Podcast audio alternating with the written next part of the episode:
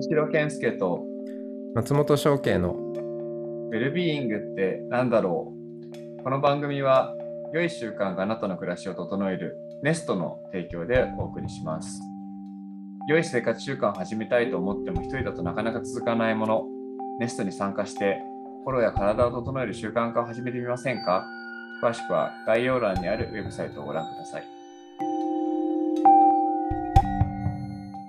はい、では、しょっけいさん、今日もよろしくお願いします。はい、よろしくお願いします。ということで、今年最後ですね。12月30日の録音になります。はとい。いうことで、せっかくなんで、今年を振り返ってみる会みたいにするのがいいかなと思ったんですけど、うん。振り返ってみましょ。振り返ってみましょう。まあなんか2020年の、まあ、まあ僕たちごとで言うと2020年はね、あの僕、新年ニューヨークで迎えて、で、そうの後、1月ちょっと経ってから、翔慶さん、ニューヨークで合流して、うんそうか。なんかそこからですもんね、本格的に仲良く、仲良くな った。うん。そうそう。そうだよね。まあ、それまではいるなぐらいな感 じが。うん。あ、こういう人いるなっていう。秋ぐらいに出会い、ね、秋夏終わりぐらいにネスト関係出会い直して、ニューヨークでがっつり一緒になって、そこから1年なんで、結構この1年はショーケーズイヤーでしたね、僕にとって。いやー、そうですね。ケンスケイヤーでしたね。うん、まあね、そんな中、まあ、そこから3月に会社、ネストが立ち上がって、で、12月の1日に、まあ本当アルファ版っていうのがね、えっと7月に立ち上がってたりしてたんですけど、まあベータ版のうん中に公開したのが12月の頭ってことで、まあ、いろいろありましたけども、ネストを中心にした僕は1年だったんですけども、翔慶さん自身はどんな感じでしたいやー、すごい変わったんじゃないかな。おううん、まあこのコロナがね 大きく当然影響するわけですけど、うん。ね、いいしい一瞬というか4月5月ぐらいはスケジュールが全部飛び、うん、いや本当面白くてスケジュールが全部飛びで別にそれはよよくて、うん。うん、ね何かこうまあいろいろ変えていかなくちゃなとかって思っていたのがなんかね強制リセットがかかった感じで、おううん、でその後まあいそ忙しさみたいなのは戻ってくるんだけどでも全然違うもので埋まっているような感じもあって、あ、そうなんですね。うんへーうん、もう完全に違うね。うんえざっくり言うと、そのコロナ前、コロナ前まではどういうことで埋まっていて、今はどういうことで埋まってる感じですかコロナ前はなんだかんだやっぱりそのおお寺で喋るとかうんお坊さんという枠内においてまあとはいえちょっと変わったんポジションなんでその、えー法事をしたり葬式をしたりっていうことは、まあ、ほぼないんだけどうん、まあとはいえ、うん、お寺界の中でやってたような感じがするけどそういうリミッターが全部外れたようなおーうんまあまあ、僧侶とか聖とかではありながら、その、その看板を使って社会とコミュニケーションしてとか、社会に対して役割を果たすことが多くなってきたみたいな感じですかそうですね。うん、完全に。うん、まあだし、僕、翔慶さんのあの、あの、なんだ、ノートの有料の記事とかも購読させてもらってますけど、やっぱ、このコロナとかのタイミングで、まあ誰もが正解がわからなくなってきたこの時代間の中で、より、その宗教とか仏教とか、そういうものの意味とか意義っていうものをすごい、多分、翔慶さん自身が一番感じてるたのかなって、うんこの1年とかずっと読んでて思いましたね。うん、そうだね。確かに。いや、今まではね、うんあの、 ね諸行無常、諸法無我とか、うん。いやこの世は、うん、全てそうなんだっていう、まあ、その仏教的真理みたいなのが、うん。もちろん慣れ親しんでいるし、いや、本当そうだなって思っているんだけれども、それを、それは、でもそれ、どこかでそれはそれとして、うん。うん、まあそうは言ってもこの世は、まあ、この世のルールがあるよねみたいな、うん。うん、っていうふうにどっかで分けちゃっていたような気がするんだけど、うん。うん、むしろ今はいやそれもうちゃんと仏教仏教で言っていたというかいやそのなんか、えー別にも 共共振しているとかそういうことじゃないんだけど、うん。うん、いやそうだよねっていうことをもっと、うんその当たり前に感じていたことをうん。うん、だからせ世界がこううん今までねそれはそれこれはこれって分けてしまっていたかもしれないけどこっち側がこんだけ混乱してくると、うん。うん、やっぱそれ仏教で言ってることもうちょっと声高にというか、うんう。ん、ちゃんと役立てていく時が来たんじゃないかと、いや、本当ですよねう。ん、なんか、そういう気がしてますね。うん、やっぱりこう、まあ、前、どっかのポッドキャストの回でも言いましたけど、やっぱ宗教とか、えなんか、それこそイケてる宗教みたいなので、やっぱ問いを共有するとか、うん、何かこう、前提をに立に立ち返らせるとか、前提を自体をこう疑うみたいな部分があると思うから、なんかそういう意味で、なんか前提を疑わざるを得ない環境に突っ込まれて、やっぱそこに対しての、なんか、時代の流れは来てますもんね。うんこれからもっと来ますよね。そうそうそうまあ、なんか結構僕、それで言うと、まあ、ちょっと僕とか翔慶さんの振り返りというか、この1年全体の振り返りしたときに、うんやっぱコロナで始まり、コロナで終わるというか、コロナでが続く、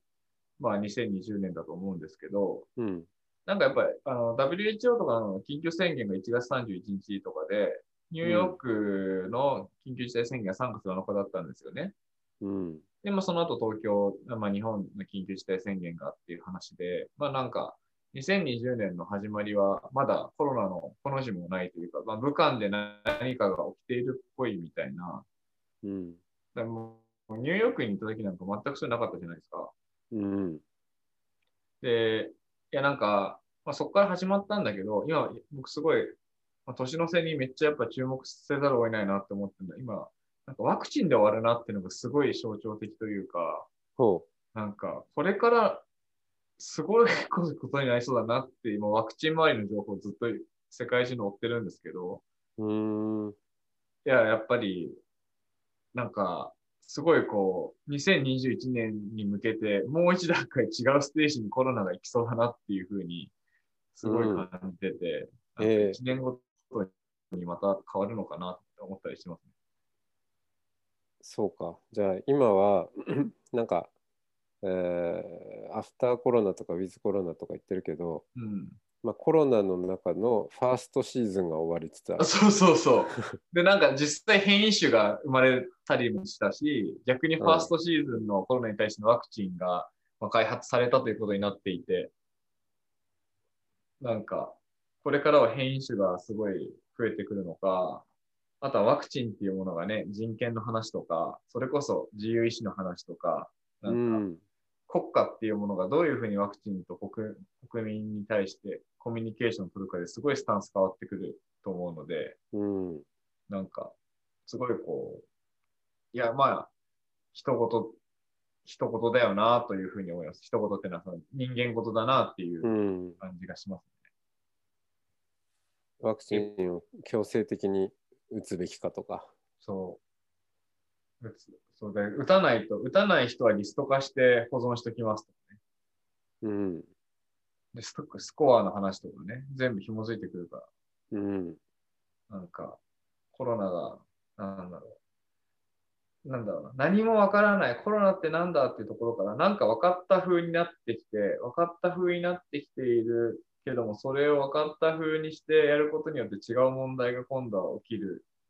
ような気がするみたいな感じとか、うん。なんか、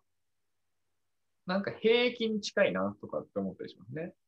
ああ、そうね。うん確かで、なんか本当にワクチンを強制接種されるっていう時に自分のイデオロギーとして、本当にこれは自分の生命権として、命そのものとしてそのワクチンを拒否する人って多分いると思うんですよ、イデオロギー的に。うん。そういう人って国からもうなんか抜けるのかなとか、なんかいろいろ妄想しちゃいますよね。うん。そうだよね。そ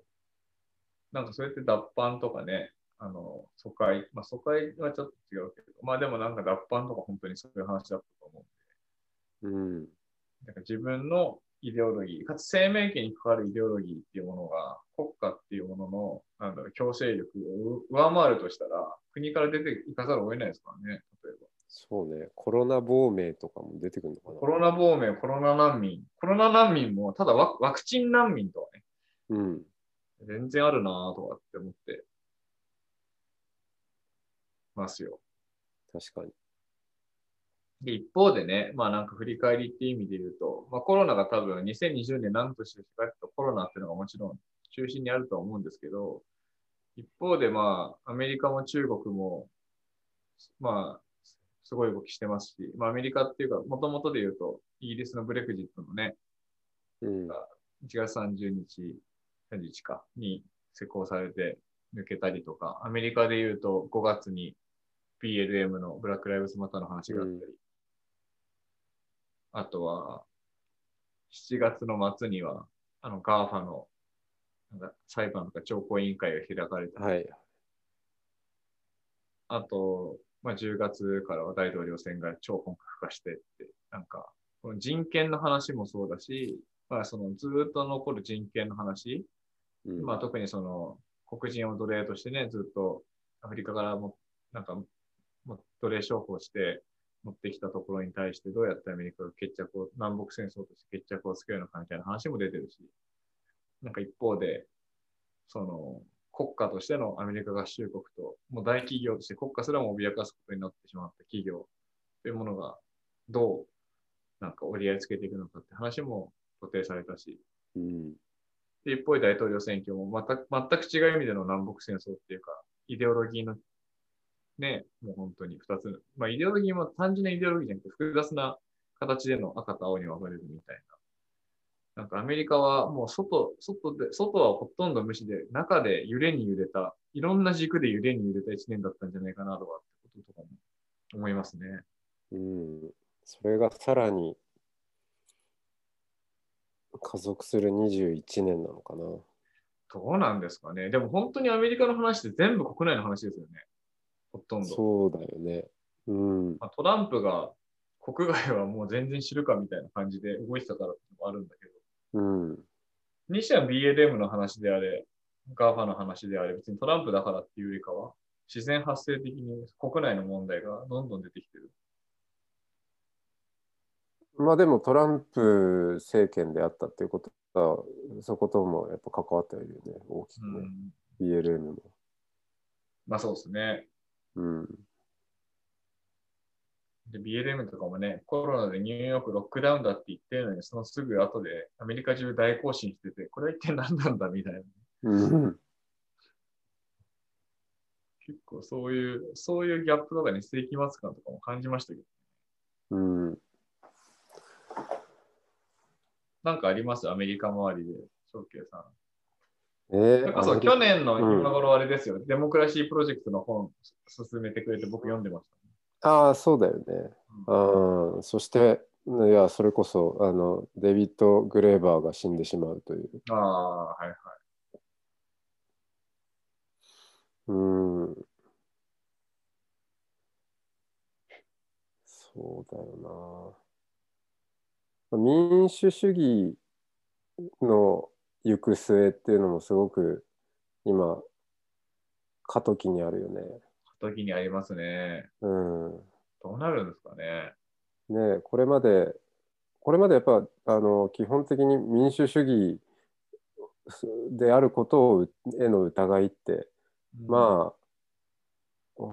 ほぼほぼこう社会に表立ってはなかったと思うんだけど、あ、うん。うん、メインストリームに出てくる話題ではなかったと思うんだけど、それがいよいよ、それこそアメリカから、アメリカのこう若い世代から出てきちゃうっていう。うん。うん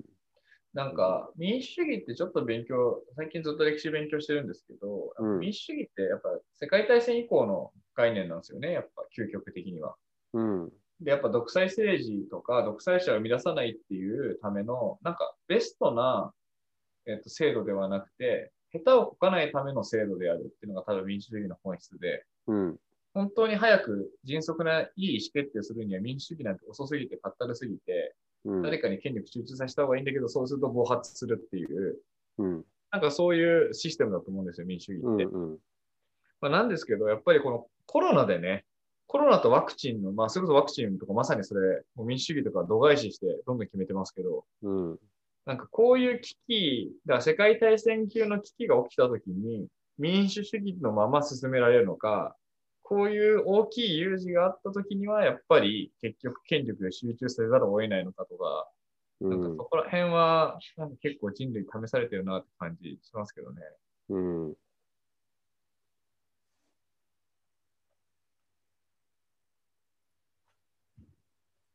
とかね。まあ、あと民主主義自体はトランプがハックしてるっていう話も無視できないですしね。うんそうねまあも民主主義と良識で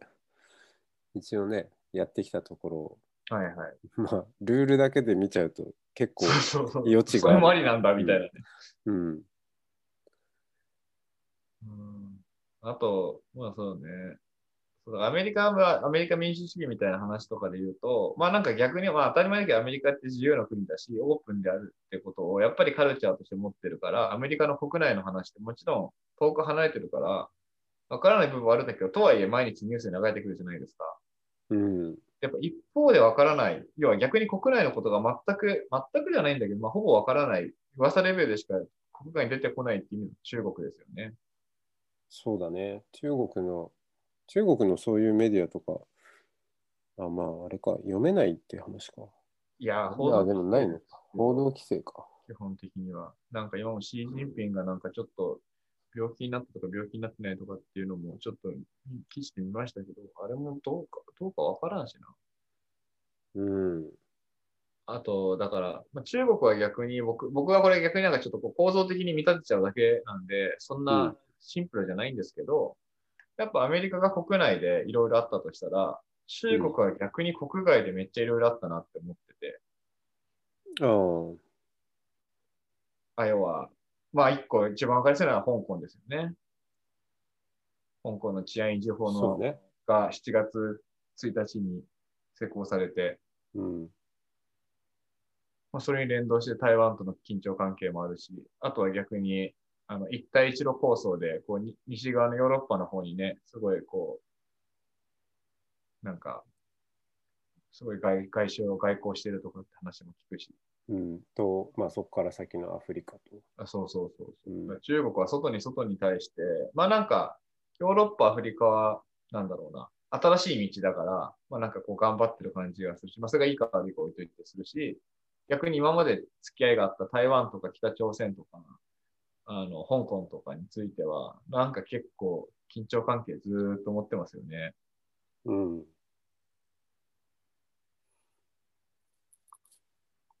からその話で、そのアメリカとか中国っていう、うん。まあ、そういう言葉で喋るんだけど、うん。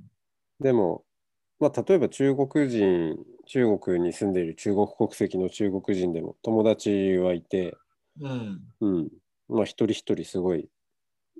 いいいい人でもあるし、優秀でもあるし、まあ、本当すごいなって思うんだけど、うん。うん。何、なん、なんだろう、その中国とか、ね、アメリカとかって言った時に、それが何を指してんのかなっていうのも、なんあかあ、アメリカ人な喋りのがら思うか、アメリカなのか、うん、まあ概念ですよね。うん、まあでも、それで言うと、まあそ、それこそそこを概念メタファー化で言うと、あの、やっぱアメリカって世界中で一番新しい国じゃないですか。うん、で、中国ってある種世界中で一番古い国とも言えなくもない気もする。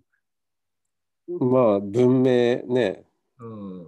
甲賀文明から。そう。だし、やっぱシステムっていうのも真逆だったりするから、なんかこう、僕はだからアメリカ人がこうだとか中国人がこうだっていうよりかは、うんその新興国で、まあ、故に自由主義と民主主義をすごい持って、かつ一昔前までは世界の警察って言って、思いっきり外に出ていた一つの概念が、この一年はめっちゃ内側にこもってたよね、みたいな、なんかそういう見方してるかもしれないですね。うん、システムとシステムのあ、そう。だシステムがなんでこの複雑系の中でこの1年はこういう動きをしたんだろうかみたいな。うん。やっぱウイルスとかなんかワクチンとかと結構一緒で、なんか中国とかもね、いろんなところからいじめられてるから逆にこう抗体反応で香港をいじめ直したのかなみたいな話とかやっぱあるわけじゃないですか。うん。で、一個の、一個のそのアメリカ君とか中国ちゃんみたいな感じ見てますね、僕多分。 うん。法人格みたいな感じかも。まあ、そうだよね。うん。まあ、そんなだ多中分で結構、そういうふうに喋る人、そういうふうに見る人は結構多そうですよね。うん。まあ、そこにだからそこで挟まれた日本、日本、日本あそうそうそうそこに思いっきり弓挟んで挟まれてるの日本だけですから。で、沖縄含めて沖縄、沖縄、香港、台湾、まあ北朝鮮と、こう、関係性が深くて、かつよくわかんないポジショニングにいて、古くは中国、今はアメリカに仲がいいっていうのって日本だけですからね。不思議な国です。うん。本当にすごい位置にあるよね。こすごい位置にある。で、一方でね、その日本の話すると、まあ、五輪、オリンピックの延期と、まあ、あれですよね、安倍内閣の解散みたいなのが、ないあの、一個大きい話だったなと思いますね。れうん。 3月末に五輪の延期が発表されて、あとは9月の、9月中に安倍さん辞めて、菅さん入ってみたいな話がありましたね。うん。まあ、オリンピックとかもね、延期してよかったんじゃないですかね。 わかんないけど。延期だし、まあ、延期してね、本当にできるのかっていう話もあるけど、あの、だから国威、国威発揚っていうこと自体が、なんか、いあまあ、意味、意味をなさなくなってきたうん。よね。そうですね。うん。そうね。だから、オリンピックとか、どう、どう思いますなんか、今日なんうか、ん いやなんか全体的に世論を喋ってる会みたい な。はいオリンピックとか開催した方がいいと思いますいろんな観点あると思うけど。ああ、そうだね。オリンピックも結局国単位なんだよね。うんうんうん。あのねそうですね。そう。で、国、で、国同士で競うわけでしょまあ、ナショナリズムがね、う。うん。こう、試されますよね。試されるというか、意識されますよね。うん。まあ、その、ネーションステートのこの枠組みを、うん。うん、維持しようっていう。だから、あれはその、確かに。なんだろう、あのまあ、日本が招致してうん。で、まあ、世界に日本の存在をアピールとかもあるけれども、まあ、その別にどこの国でやったとしても、うん。うん、国という枠組みの重要性を訴えるキャンペーンなんだろうねある種確かに。いや、本当そうなんですよね。ね。めちゃくちゃ意識しますもんね。うんうん、まあそう考えるとそんなに興味ないんだけどね うん。あの個人的にはねその うん、国威って、いやスポーツはいいと思うけど。そうそれで言うと、うちの妻とかも全く同じ理由で全然見ないですもんね。うん、国同士で争う意味がわからない。うん、でその感覚の人の割合は増えるだろうね。うん。うん、まあなんか、 まあなんかこれが延期になって、無理やり開催して、そしたらめっちゃ塩対応になって、これが最後のオリンピックになりましたみたいなのって結構面白いですけどね。うん、まあいいよねその、うん日本日本が最後のオリンピ ッいや、そっか、それはそれで変なナショナリズム感じるけど。 ク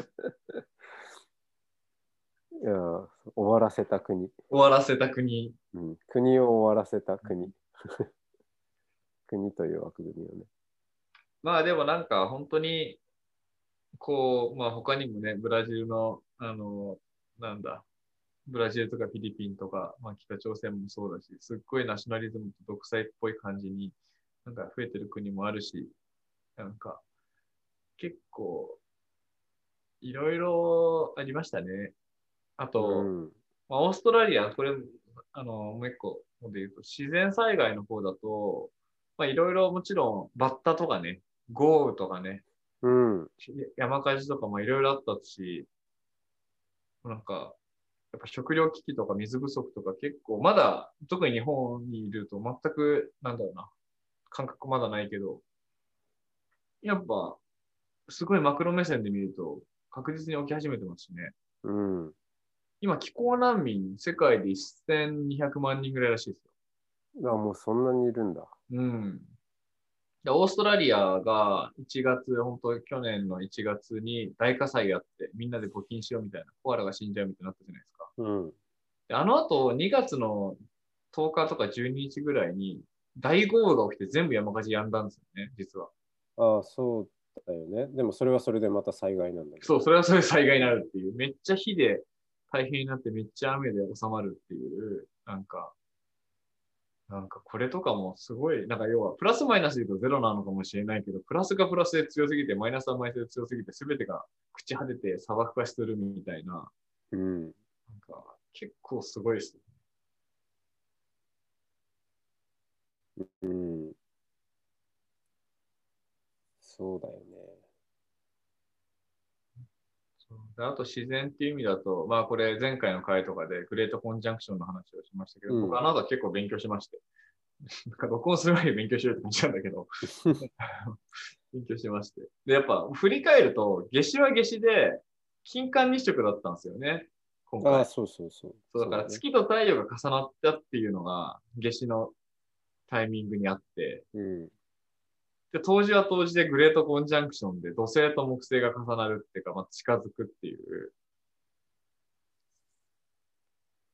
なん、なんかすごい、こう、天体は天体ですごい動きをしてるような感じがするから、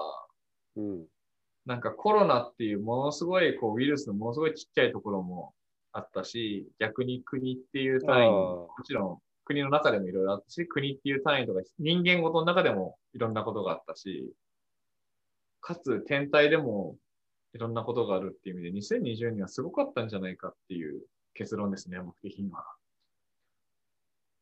そうだよね。確かにな。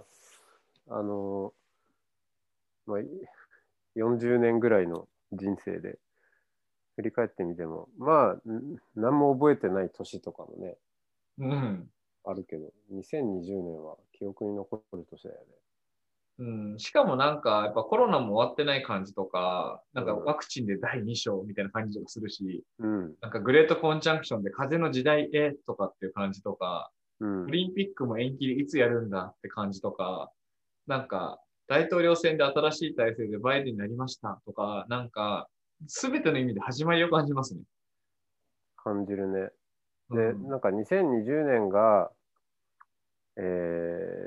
すごい年だったよねっていうよりは、2020年からそうそうそ始う。まったよねっていう。そうそう。すべては2020年からだったよね。コロナ10年続いたよねとか、わかんないけど、うん、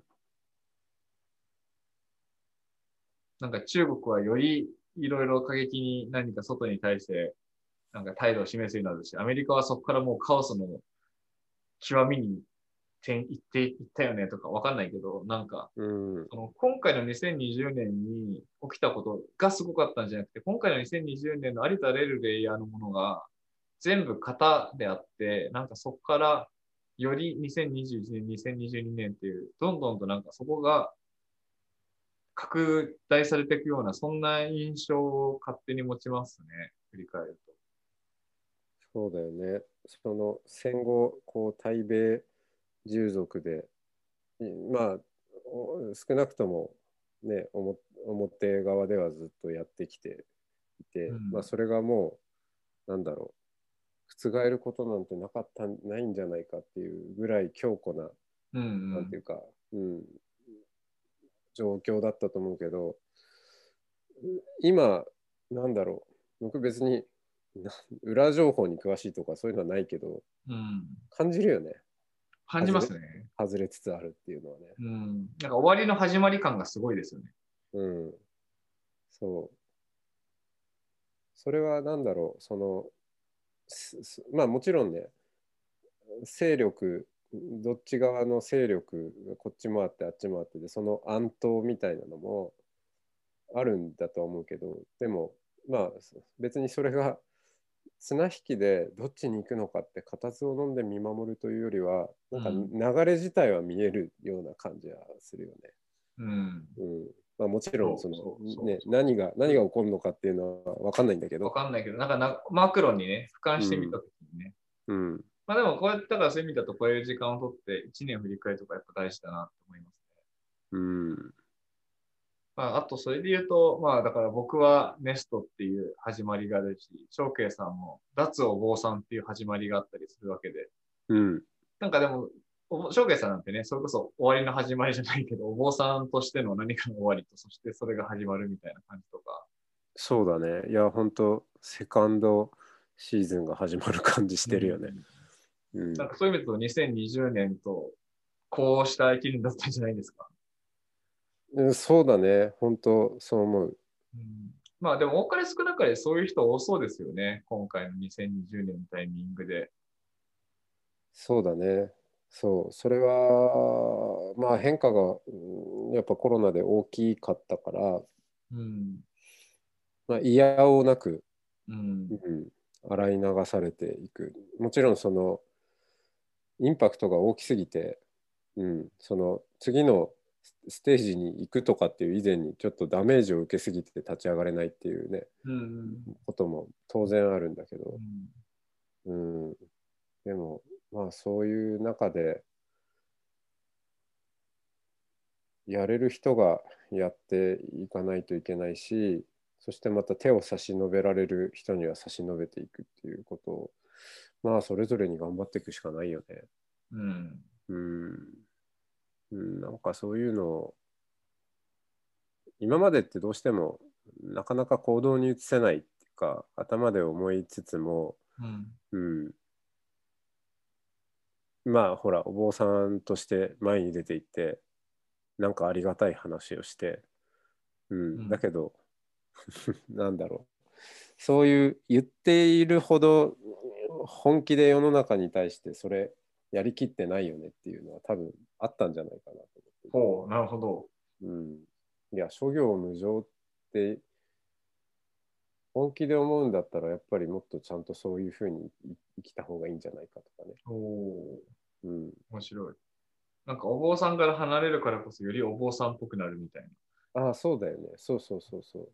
そんな感じそんな感じする。うん、でまあだってね、なんかそのか看板を下ろすというか、そういう舞台から外れるからこそ、その舞台装置でなんか、なんか成り立ってたものを、どこにいてもお坊さんになるためには、その人自身が本当に体現しないとなれないですもんね。そうそうだね。うん。なんかそういうのとか、あるな。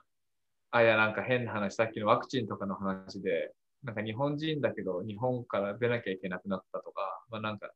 うんなんかそうなった時に、日本にいるから日本人とかじゃない、なんか日本、別に日本人のナショナリズムにこだわるつもりないんだけど、うんなんか自分が信じる自分の価値観っていうものを自分がまず体現しないと流されちゃうみたいうんうんな。なんかそういう一つ一つのその自分を正せる意味での自立とかはすごい問われるのかもしれないですね。そうだねそう思うまあ英雄神話で言うと慣れ親しんだ共同体からの離脱です。そうだね離脱だよね。うん。うんみんなに離脱を流しているよこれは。そうですね。うん促しまくってますね、今見ると。うん。そう。離脱するからこそ、今まで当たり前にやってたことを結構一生懸命やんないとあ、そうそうできそなう、そういうくことなっでたすよりとね。か。うん。うん。わかる。